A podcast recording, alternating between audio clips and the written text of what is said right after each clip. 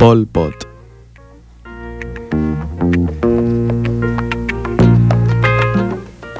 Lon Nol.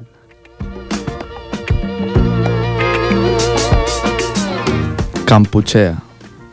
In 1966, I found my love. Indochina. In 1967, I had a it was. Somos David García. y Aitor Padilla y esto es Desde la Historia. Hola, muy buenas noches. Bienvenidos al segundo programa de la segunda temporada de Desde la Historia aquí en Repollet Radio. Muy buenas noches, Aitor Padilla, ¿qué tal? Buenas noches David. Preparados para un programa más, con muchas ganas. Va a ser un programa muy intenso. Sí, sí, hoy hay tema, tema denso, tema denso, pero vamos a intentar hacerlo dentro de, de nuestro tiempo. Dentro de nuestro tiempo, a ver qué tal sale. Eh, primero de todo, vamos a ver los suscriptores que tenemos, el- las vías que tenemos para que os comuniquéis con nosotros. Nuestras redes sociales, nuestro mail. Pues bueno, la página de suscriptores de Facebook, estamos en 69. 69. El, el hecho de que el programa sea mensual hace que siempre parezca que hayamos crecido. Pero parece bastante, ¿no? Sí, está bien, está bien, 69. Eh, lo recordamos desde la historia, nos buscáis en Facebook y estaremos encantados de que seáis un amigo más nuestro. Sí, siempre vamos colgando cosas y bueno, eh, contra más participéis, más... Luego tenemos una segunda entrada en el blog desde la historia.wordpress.com. Es la segunda parte de Leopoldo II. Leopoldo II, el fraude del Congo. Si lo queréis leer, la verdad, muy interesante, a ver qué, qué os El parece. primero fue increíble, imaginaos, segundas partes siempre fueron buenas. Siempre, mira, el padrino, no hay... no hay que Eh, después tenemos el mail.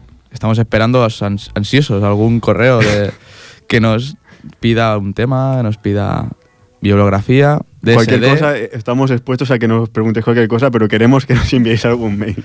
dsdhistoria@gmail.com. Y creo que no me dejo nada. No te dejas nada. Antes de empezar con el tema de actualidad, tema de historia, vamos a introducir un tema, el primer tema. Como siempre ya sabéis, hay música aparte de historia. Si no- nos gusta mucho la música, nos gusta escuchar, bailar, conocer música. El primer tema es de Marvin Gaye, es un- una leyenda del soul norteamericano de los años 70, sonido Motown, un tema muy conocido, What's Going On. Eh, la verdad que bueno, es icono de, de esta época de soul que, no- que tanto nos gusta. ¿Por dónde anda la línea de los temas de, de este programa? Vale, son temas que están relacionados con la guerra de Vietnam. El programa no va de la guerra de Vietnam, pero luego veremos que lo que vamos a analizar está relacionado directamente con la guerra de Vietnam. Entonces, nos gusta mucho la, la música norteamericana que se hizo en, en esa época y en torno a la guerra de Vietnam se hicieron grandes canciones. Y hoy vamos a poner algunas, vamos a empezar con esta de Marvin Gaye y a ver qué, qué os parece. Brother, what's up? This is a groovy party, man. Yeah, I brother, can dig like, it. stop, right on.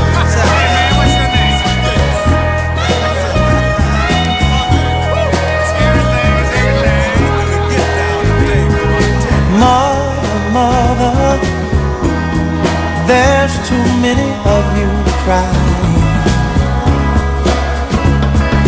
Brother, brother, brother, there's far too many of you dying. You know we've got to find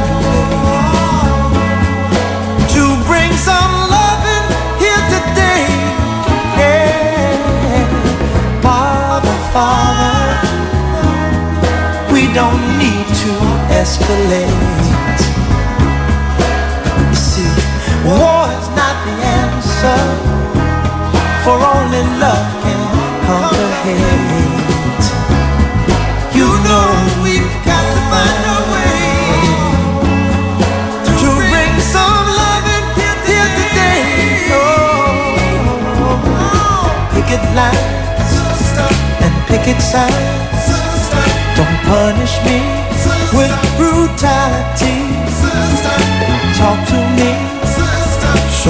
天星。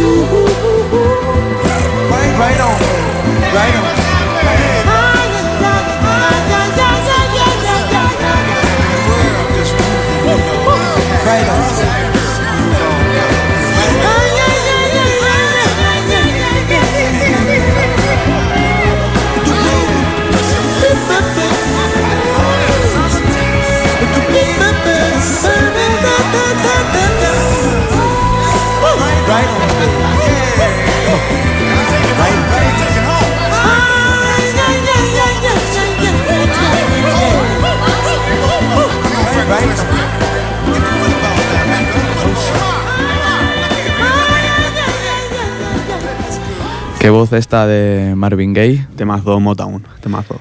Que nos puedes contar algo así rapidito de Marvin Bueno, Gaye. Marvin Gaye, la canción primero va dedicada un poco a su hermano, porque estuvo en la guerra de Vietnam su hermano. Y bueno, como curiosidad, a mí me gusta siempre mirar un poco biografías de mis músicos favoritos. Y este, lo mató su padre. Anda. Tenía el 44 años, creo, y tenía problemas de drogas, estuvo viendo con sus padres Ujú. y eh, varias discusiones. Y en una le, le, le pegó un tiro a su padre. Con la pistola que le había regalado. Con la pistola que le regaló Martin Gate, el padre fue acusado de, o sea, de, de prevención, o sea, no fue acusado defensa de- propia. en defensa propia, efectivamente. Entonces, bueno, no pasó nada con el padre final, murió tranquilo, pero bueno, es una anécdota que yo cuando la leí dije, hostia, mira. Que aquí, aparte de historia, culturilla general, Bueno, la- musical, siempre hay. La música y la cultura tampoco dejan de ser historia, podemos decir. Pues empezamos. Vamos a empezar con el tema, hemos dicho que está relacionado con la guerra de Vietnam, ¿no? Y a ver, Aitor, ¿qué nos traes? Pues, bueno, decimos ya cuál Sí. es la región. Es Camboya. Camboya. ¿Qué pasó en Camboya hace mucho tiempo? Hubo un genocidio. Entonces, la noticia es que hace unos meses condenaron a cadena perpetua a dos jefes del genocidio camboyano, que se produjo entre 1975 y 1979. Esto es todo el, el Tribunal Internacional de Camboya ha dado un paso hacia la reconciliación social del país al condenar a cadena perpetua a los dos únicos líderes supervivientes de la dictadura de los gemeres rojos. Supervivientes, o sea que los demás ya... Están. hombre, ya ah, tienen una edad. Sí. De hecho, ya ahora lo veremos. A los únicos supervivientes de la dictadura de los gemeres rojos, que luego en- entraremos más en, en qué consistió. Que causó cerca, casi, Casi. do- dos millones de muertos. Que estaba cercano al cuarto de la población Un cuarto de la población, sí. que es mucho. Eh, durante tres años de audiencia, desde 2011, han pasado por el Tribunal Especial para juzgar el genocidio camboyano decenas de personas que han narrado pues, los castigos que sufrieron y órdenes del Partido Comunista que estaba al poder entonces, porque era una dictadura unipartidista, Comunista. digamos. comunista, liderado por Salot Sor, que es más conocido como Pol Pot. Muy bien. Eh, los jueces al finalmente han, consiguieron recopilar el número suficiente de pruebas como para poder dictar cadena perpetua. ¿Para quién? Para Nuon Chea, que es, digamos, el segundo en el Partido Comunista, y número dos de Pol Pot, que hoy en día tiene 88 años. Y Sem- Sampan, de 83 años, que llegó a ser eh, jefe del Estado de Kampuchea Democrática, que es el nombre del actual Camboya. Dos, entonces. Dos jovenzuelos, ¿no? Podemos decir.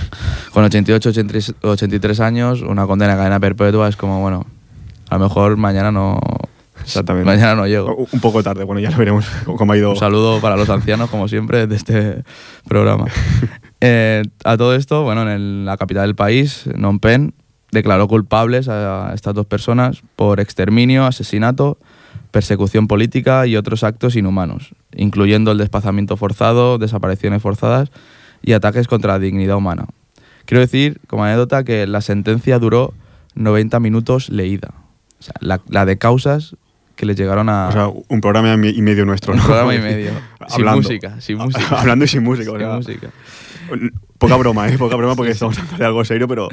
Joder. Joder.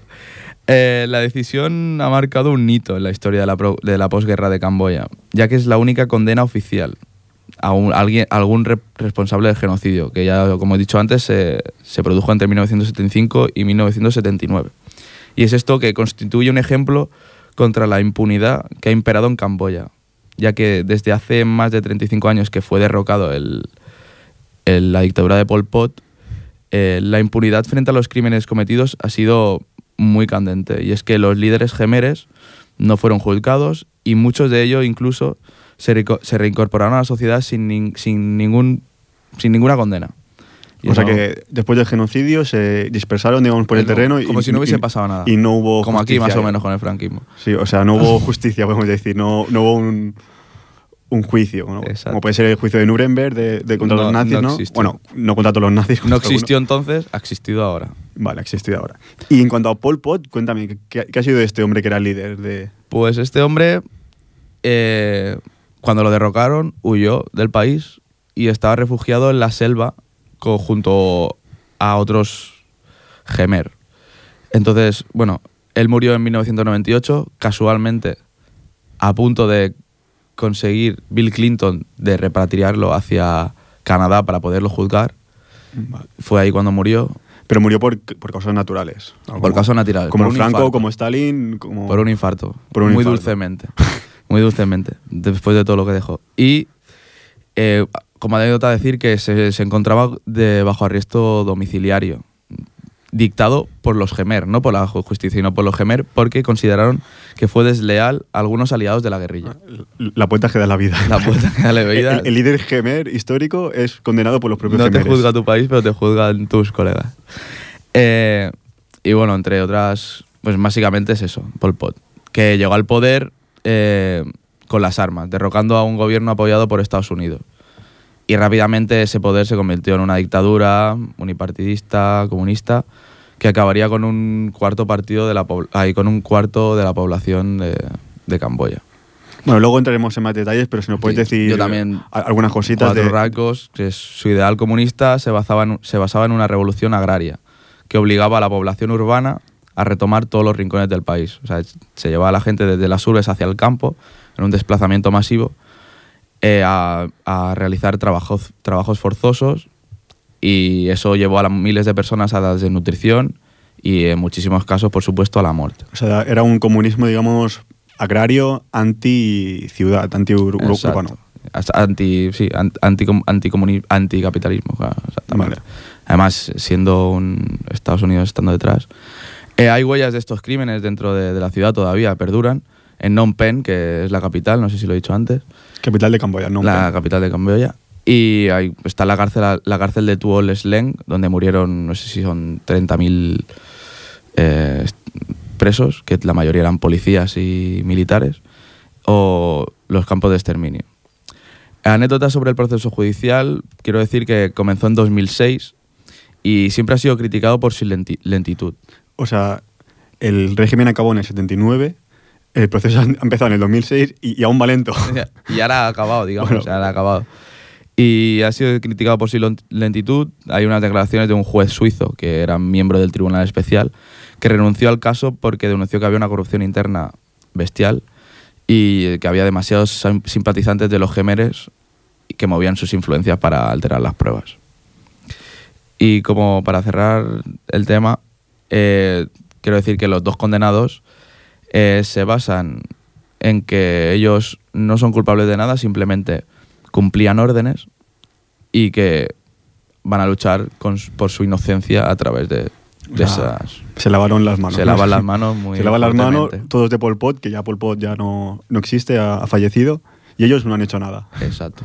No, no, yo solo Bueno, cumplí órdenes. Bueno, dejas un panorama curioso de Camboya, dejas aquí Claro, un. Como genocidio. introducción, Sí, dejas un genocidio aquí con varios tintes. que entraremos en números también cuando te toca a ti y ya veremos que es algo Pero bueno, como, mínimo curioso la lentitud de todo este, este juicio, esta justicia ¿no? que reclaman los camboyanos propios, porque bueno, ha sido un genocidio en su país, ellos reclaman que se haga ju- justicia con todo lo que ha pasado y ha tardado mucho tiempo. O sea, Que para ellos todo lo que ha pasado, por ejemplo, con Pol Pot, que era el líder, les parecía como injusto. Desde una persona que había matado a dos millones de personas, o casi dos millones de personas, que muriera tan dulcemente, sino sin Sí, sufrir, lo- sin condena. tiene que es dar como- mucha rabia, creo es, yo. sí. es rabia. es Y rabia. además es algo, estamos hablando del 79, es reciente aún, o sea, no ha pasado 300 Mucha gente, años. claro, ha perdido tíos, padres, hermanos incluso. Es algo que, Claro. bueno, Muy bien, pues pasamos al segundo tema. Antes de empezar con la parte histórica, digamos, Exacto. donde entramos ya en más detalle de este genocidio camboyano. También es una canción relacionada con la guerra de Vietnam. En este caso es de Alice in Chains. Grupo. Algunos medios lo titulan de grunge, no porque viene de Seattle, año 90, como Nirvana, pero no tiene nada que ver. Es rock alternativo. Y bueno, es una canción muy buena, se llama Rooster. Y vamos a escucharla. compartimos con vosotros. Mm-hmm.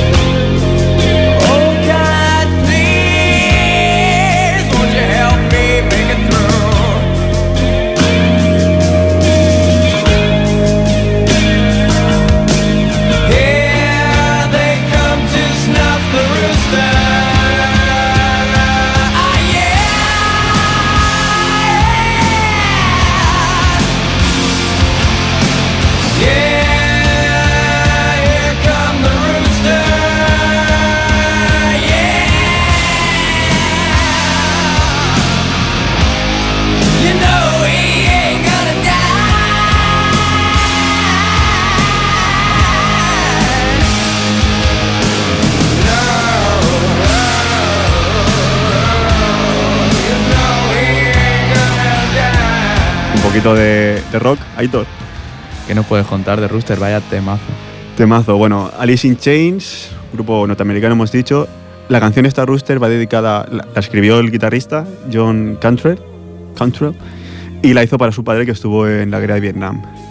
Bueno, una an- anécdota más relacionada también con la otra, ¿no? Bibliografía, bibliografía. Sí. Queremos bibliografía. El cantante Lenny Staley, que bueno, canta espectacular, ¿no? Como hemos podido escuchar, murió en el 2002 y fue a causa de la droga.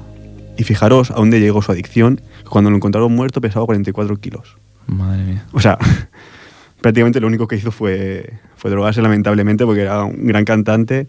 Y bueno, si podéis ver algún vídeo de él, ya veréis que estuvo muy, muy mal, muy chungo. Peor Sí. que Kurt Cobain. Hay algún unplugged por ahí, ¿no? Hay un Unplugged y bueno. ¿Cómo verdad, era el nombre? ¿Recuerda el nombre? Del cantante. La- Lanley Stanley, o algo. Stanley. Eh, Stanley. Vale, Muy bien, pues bueno, eh, empezamos con el tema de historia. vamos allí. Genocidio camboyano. Primero, Camboya, ¿qué es y dónde está, no? Situación geopolítica. Bueno, Camboya es un país situado en la península indochina, que está en el sudeste asiático. Cuenta con una superficie que vendría a ser lo que es Andalucía y Castilla-La Mancha juntas, eh, me- media España. Agra- agradecemos siempre tus, Sí, tus comparaciones con la península. yo, yo creo que siempre es importante, ¿no? Para hacerte un- una, una Ayuda. imagen mental, ¿no? De, Ayuda, ayuda. y tiene una población actual de 13 millones de habitantes. Hace frontera con Laos, Tailandia y Vietnam, ¿no? Está en esa zona de sudeste, como hemos De dicho. ahí está el rollo que tiene rollo. algo que ver con la guerra del Vietnam. Exactamente. Por otra parte, bueno, es un país de religión budista que formó el corazón del poderoso imperio Gemer que se estableció entre los siglos IX y XV y que nos dejó auténticas reliquias arqueológicas y culturales. ¿no? Por ejemplo, ver el Angkor Wat, que es el templo más grande y mejor conservado del imperio Gemer y que es además, ojo, importante, el monumento religioso más grande del mundo. Más grande del mundo. Fijaos si es importante que sale la bandera de Camboya. Yo que soy el amante bandera. de la vexilología. Vexilología. no sé si es, es una, inspiración nacional, ¿no? Este, eh, este, este claro. monumento. En serio, si tenéis oportunidad de verlo, increíble. Yo lo vi en Mega Construcciones y fue increíble. Bueno, breve repaso histórico del país, brevemente, porque no tenemos mucho tiempo, ya sabemos que siempre tengo que ir rápido.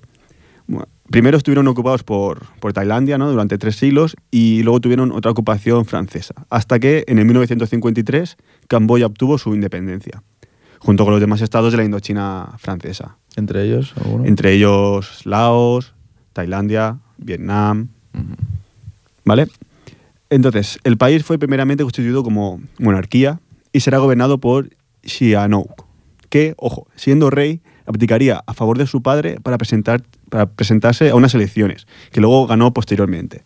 O sea, es como si ahora Felipe VI dice, no quiero ser monarca, me voy a presentar a las elecciones y, gana Podemos. O sea, sería, sería así, ¿sabes? Bueno, eh, Sihanouk tenía simpatías por la República Popu- Popular China, que era comunista, y también por el Vietcong. El Vietcong, bueno, el Vietnam del Norte, que era comunista, ¿no? Y que estaba en guerra con el Vietnam del Sur, capitalista.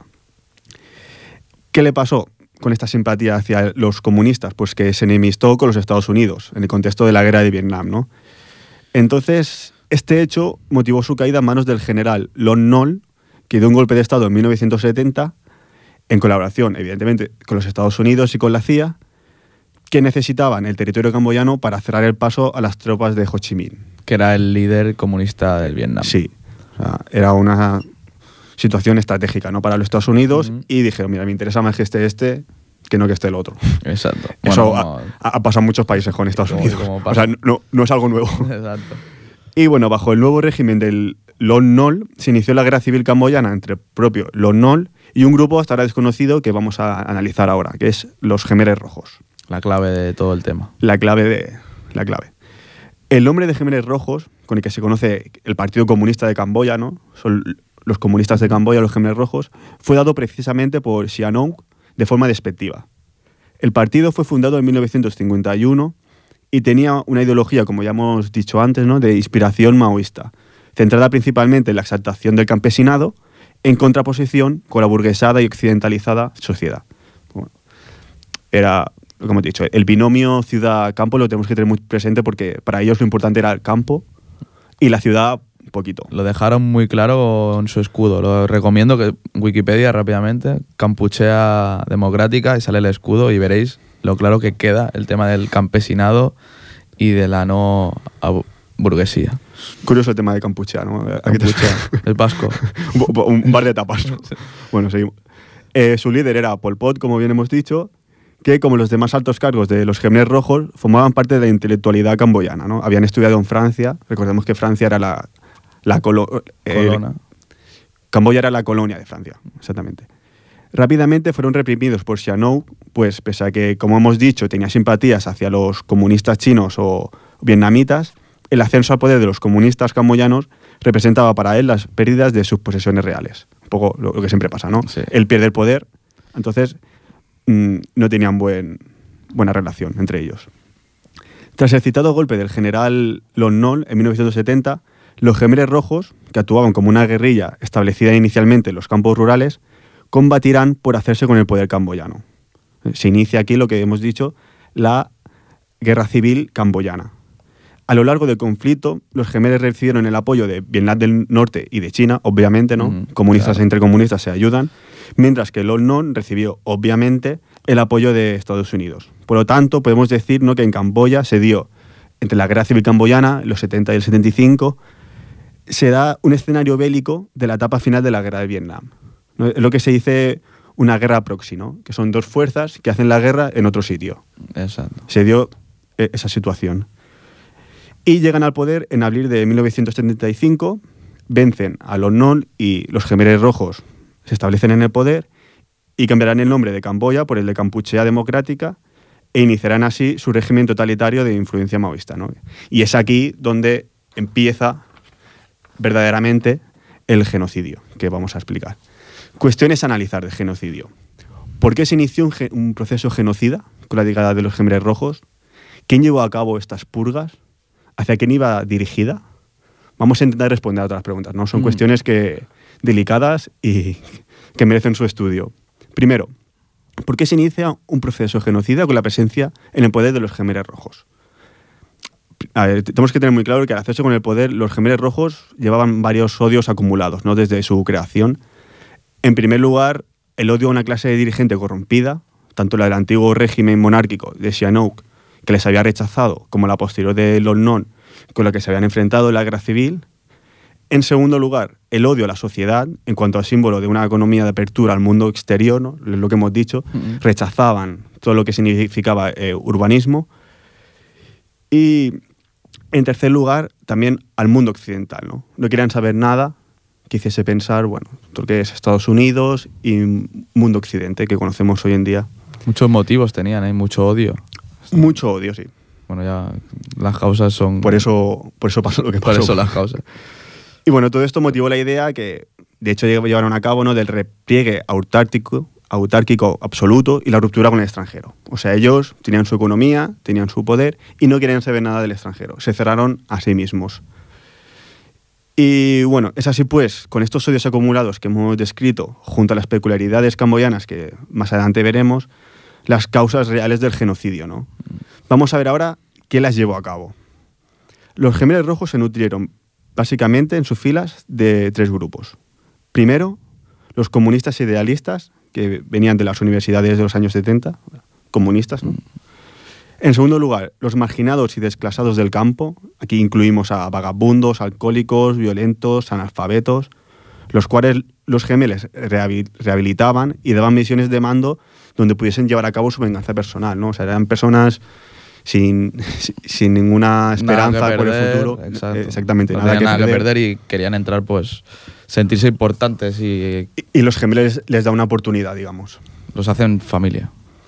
En tercer lugar, tenemos a los jóvenes rurales de 14 a 20 años que formaban buena parte de los efectivos de base, los cuales eran fácilmente maleables por los gemeles, pues para ellos era eso, era su familia, ¿no? O sea, niños de 14 años totalmente analfabetos encuentran en los gemeres algo a lo que obedecer, podemos decir.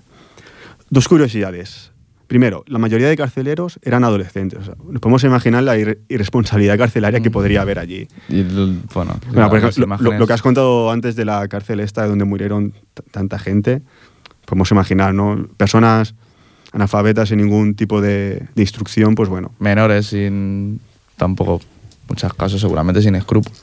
Eh, me gustaría decir que en muchas guerras, por ejemplo en África, ¿no? que siempre hay tantas guerras y tal, tenemos que pensar muchas veces que hay muchos niños. Sí, y es... La verdad es que no se hace todo lo posible para evitar. O sea, pensamos en una guerra de África y pensamos en personas de 30 años así. No, o sea, eh, niños de 15 años llevan el mando. O sea, es así. Pero bueno, continuemos con esto, pero es un tema para analizar. La segunda curiosidad que quería decir es que hay que recordar la influencia maoísta ¿no? del régimen, según la cual la inexperiencia y la ignorancia, los jóvenes rurales, eran virtudes revolucionarias, pues demostraban la pureza de la raza. Es un, es un dato muy importante. o sea, es algo que en lo que sería una cultura occidental, que es lo que es ser alguna persona con mucha cultura, ser con tener Sí. experiencia y tal, es algo loable. En el comunismo, digamos que es como todo lo contrario. o sea, es que te hace más puro y te hace más. Sí, o sea, es encontrar tu pureza racial a, a grandes límites, ¿no? Lle- Llevada al extremo, podemos Exacto. decir. O sea, es, muy, muy curioso. Me Es parece. totalmente opuesto. Eh, bueno, tengo que decir, es un comunismo particular. ¿eh? El maoísta camboyano, yo creo que el soviético no es así. No es un comunismo al uso, digamos. ¿no? El soviético era más de, bueno, vamos a formar, vamos a ver, ¿sabes? Vale, vale. Pero bueno, continuamos. Entonces, a ver, hemos dicho tres grupos ¿no? que fueron los que llevaron a cabo este genocidio. ¿Qué Para hacer un compartían? poco de resumen, Sí. pues, comunistas idealistas, que eran dos comunistas de los años 70, que habían ido a la universidad, marginados y desclasados del campo, entre ellos alcohólicos, analfabetos, vagabundos, y como tercera clase estaban los jóvenes rurales, que eran chavales de 14 a 20 años, que eran los efectivos de base de- del Partido Comunista. Efectivamente. Entonces, ¿qué compartían estos tres grupos? Pues básicamente es una cultura de resentimiento, ¿no? Hacia un orden, hacia un régimen que les había humillado o apartado. Ya puede ser social, político o generacional, como lo que hemos dicho de los jóvenes, ¿no? O sea, es un resentimiento, un odio, volvemos a la palabra odio, hacia un régimen anterior.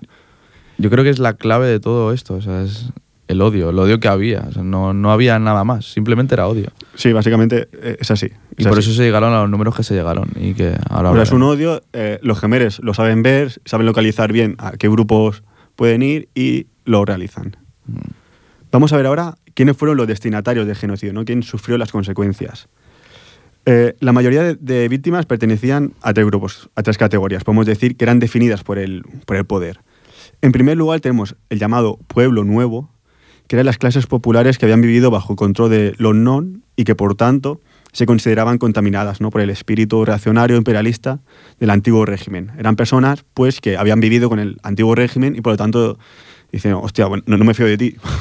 Porque si tú has vivido con el otro y lo has aceptado, pues a lo mejor luego me- me reaccionas. Que habían vivido en la, en la urbe, digamos. Porque, claro, todo lo que Sí. era rural estaba bien visto.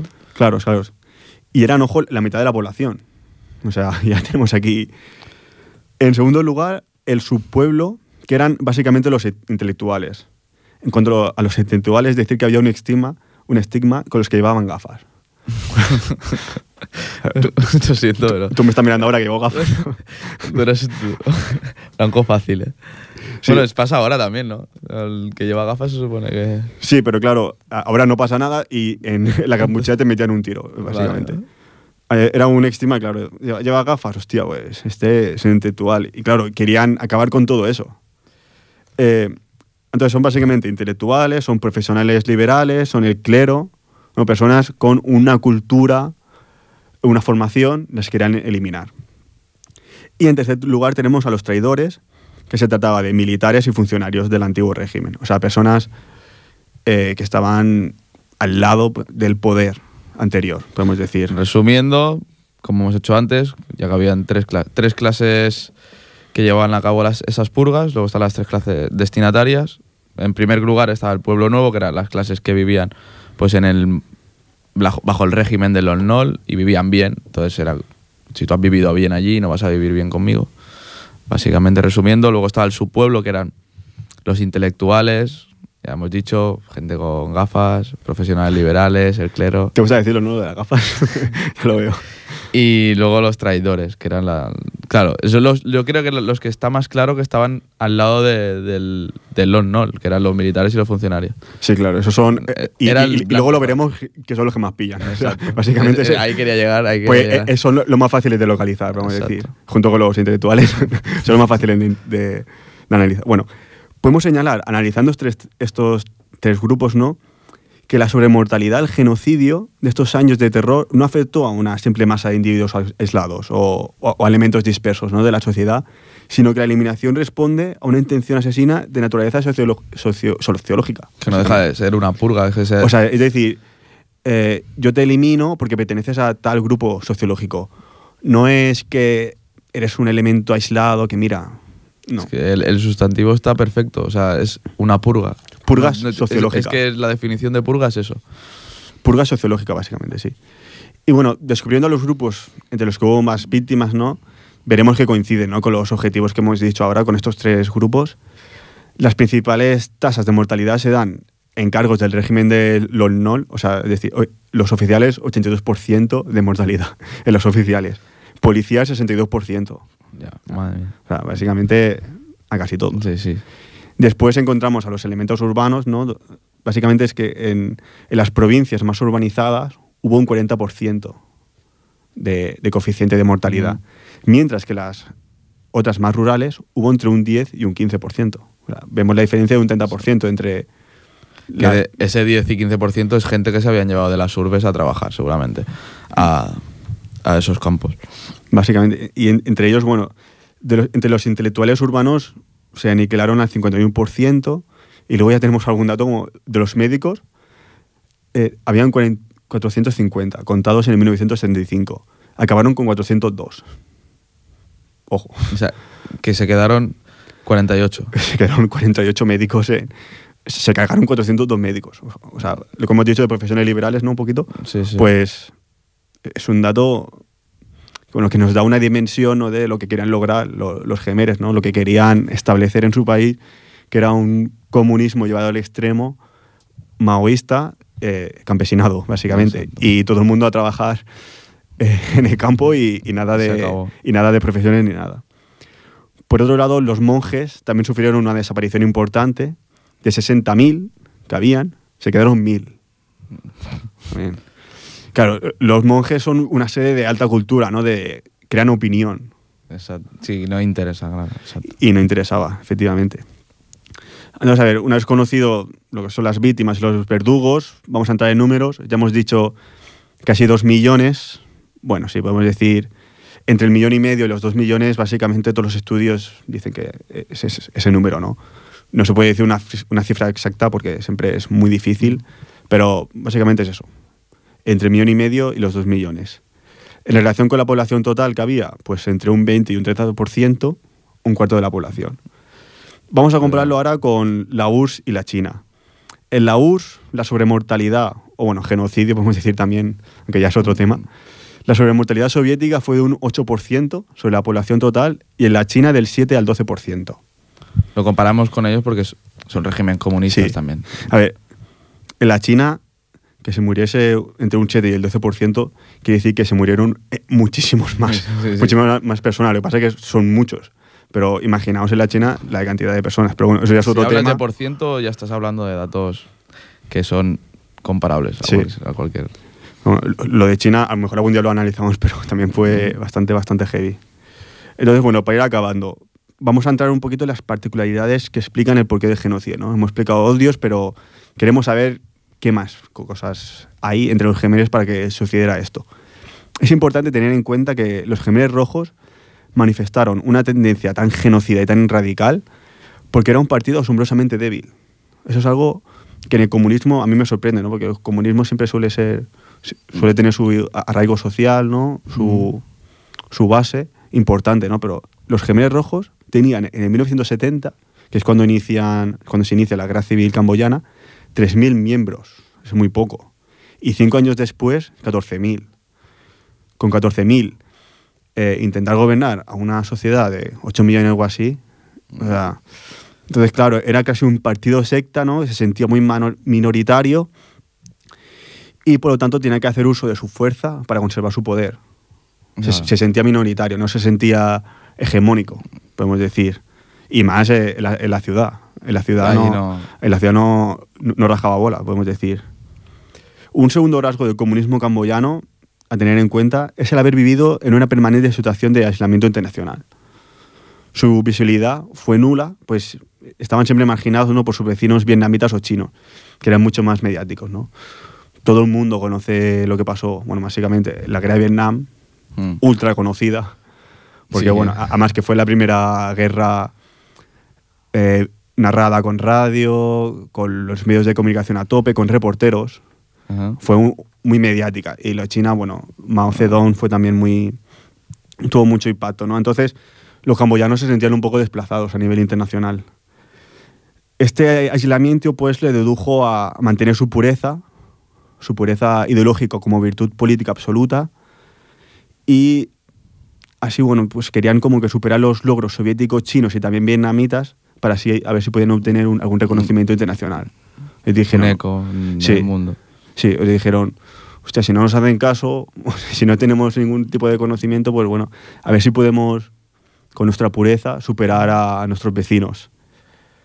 Y bueno, ya para acabar, señalar que el fin del régimen de los Gemelos Rojos tuvo lugar en el 79, estuvieron cuatro años en el poder, recordemos, y fue debido a una intervención militar desde Vietnam. En Vietnam ya había acabado la guerra, Ujú. hacía tres años, ganaron los comunistas, como sabrán bien los norteamericanos. Y Camboya quedó otra vez bajo el control extranjero, esta vez vietnamita, hasta 1990, donde ya bueno, se abrió un proceso constituyente y ahora ya es un país, digamos, democrático. Los gemelos rojos, por su parte, se convirtieron en una guerrilla, lo hemos visto antes, ¿no? que estaba ahí Pol Pot, ahí deambulando por Con la selva y tal. pululando por la, por la selva. Y bueno, tienen el objetivo de recuperar Camboya. Si van a hacer lo mismo que hicieron, mejor no lo, no lo recuperen. No, no sé ahora cuál es su si- situación actual, pero bueno, creo que no, Bueno, no, que no es el caso. no, no crea. Entonces este es un poco el tema de los gemelos rojos, explicado en el tiempo que nos ha dado, nos ha dado básicamente, pero bueno, si tenéis alguna duda o algo, escribirnos. siempre, Encantados.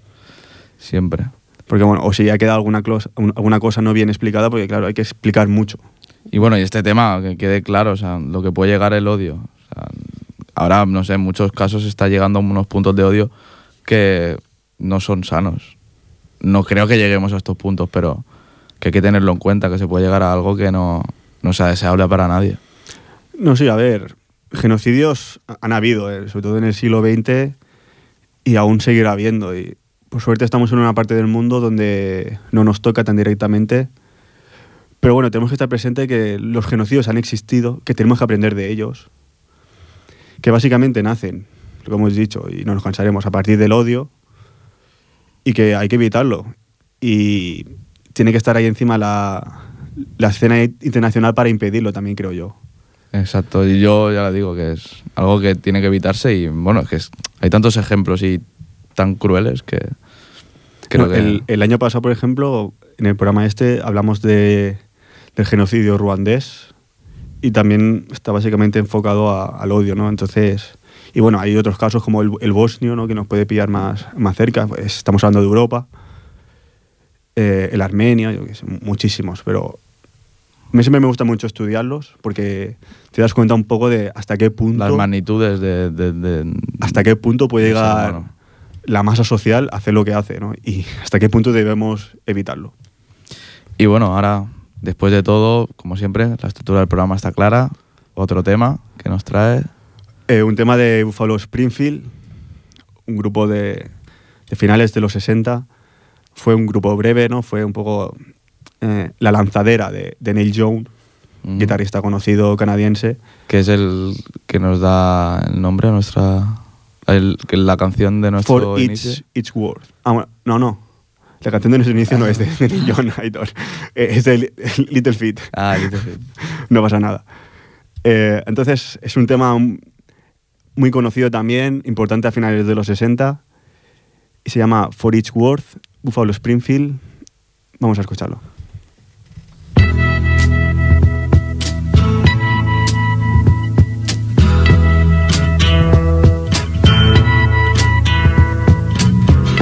Something happening here. But what it is ain't exactly clear. There's a man with a gun over there telling me I got to beware. I think it's time we stop, children. What's that sound? Everybody, look what's going down.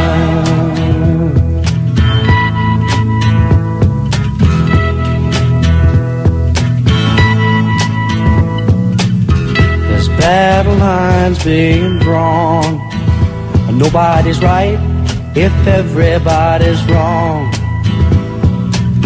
Young people speaking their minds are getting so much resistance from behind. Time we stop. Hey, what's that sound? Everybody, look what's going down.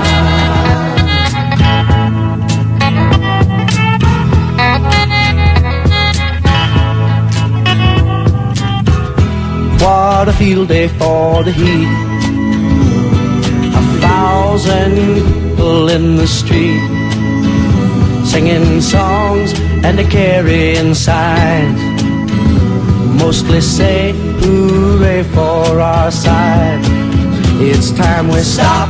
Hey, what's that sound? Everybody look what's going down.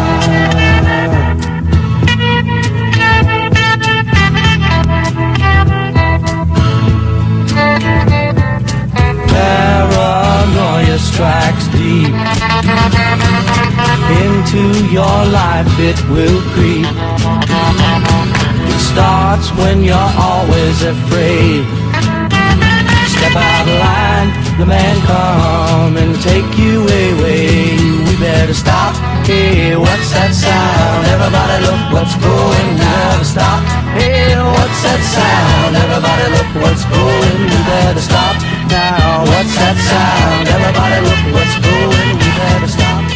Himno de la juventud norteamericana a finales de los 60, grupo de, Arge- de Los Ángeles, iba a decir de Argelia. Y bueno, decir que la canción va sobre las protestas ¿no? que, que hubieron en Estados Unidos con la guerra del Vietnam. ¿no? Explica un poco cómo, cómo fue todo este movimiento y creo que es una canción muy buena y os recomiendo Buffalo Springfield y sobre todo Neil Young, que es un, es un genio del rock. Se agradecen estas explicaciones, la verdad. ¿eh? O sea, no solo escuchar la buena música, sino tener un poquito de... A ver, la música que ponemos tiene que tener una relación con el tema, ¿no? Exacto. sí, sí. Decir también, para ir acabando, escuché música camboyana, ¿no? Para, para ver qué tal. Porque La semana pasada, recordemos, pusimos música uigur, Uigur. pero no he encontrado nada. No, nada destacable, claro. No es destacable. Yo creo que es mejor esta música que hemos Dificulta, dificulta, dificulta el problema es que sean países tan tan lejanos a nosotros, no, Ay, no somos capaces de llegar a... Viendo todos los temazos que hay, eh, Exacto. Para acabar, bueno, que no lo hemos comentado al inicio, eh, hay cositas nuevas en, en la web de ripollerradio.cat, 91.3 en frecuencia media. Eh, ahora ya, si entráis en nuestro apartado desde la, desde la historia, pues ha cambiado la foto, nos podéis ver las caras. La de David ya estaba, pero no estaba la mía. Podéis ver, contemplar nuestra belleza y... bueno, Y luego está el, bueno, hay una breve descripción del programa y luego de cada programa mensual también, para que sea mucho más fácil y a lo mejor crecer en suscriptores. Y alguien busca, oye, gemeres rojos. Claro. Y lo primero que le sale es nuestro programa. Al- Alguien ha escuchado algo de la noticia, ¿no? De- del genocidio camboyano, pone ahí en el Google y le sale, pues aquí tiene programa y, y- y se entera de todo. Y ya. creceremos. Y, y quién sabe si el próximo programa hablamos de los suscriptores y no somos 69 y somos 70. 69.000. O ¿Quién 70. sabe? O 70. 70 además. claro. Ya, Pues ya- ya todo un éxito. Y también que al programa anterior hablamos que iba a haber una nueva sección. Esta, en este programa no lo hemos podido meter, porque el tema era bastante denso. Cuando hemos visto el guion hemos dicho, No, está yo creo difícil. que ya ha quedado bien el programa, pero para, las, para el mes que viene, si hubiese alguna novedad, tenemos ahí el Facebook, iremos poniendo noticias, también iremos colocando noticias de, de, de De- qué va a ir, ¿no? Del dando tema- pistas, dando pistas y dando un Exactamente, poquito... dando pistas del tema que vamos a tratar el mes que viene. Y si decimos hacer una nueva sección o incorporar a alguien, cualquier cosa, pues lo iremos poniendo por allí. Pues estar atentos, suscribiros y ahí estaremos. Esto ha sido desde la historia. Cultura, historia y radio a tu alcance. 67, I had a all it was. And as my time went by, I was satisfied. Till that situation took me by surprise. Now the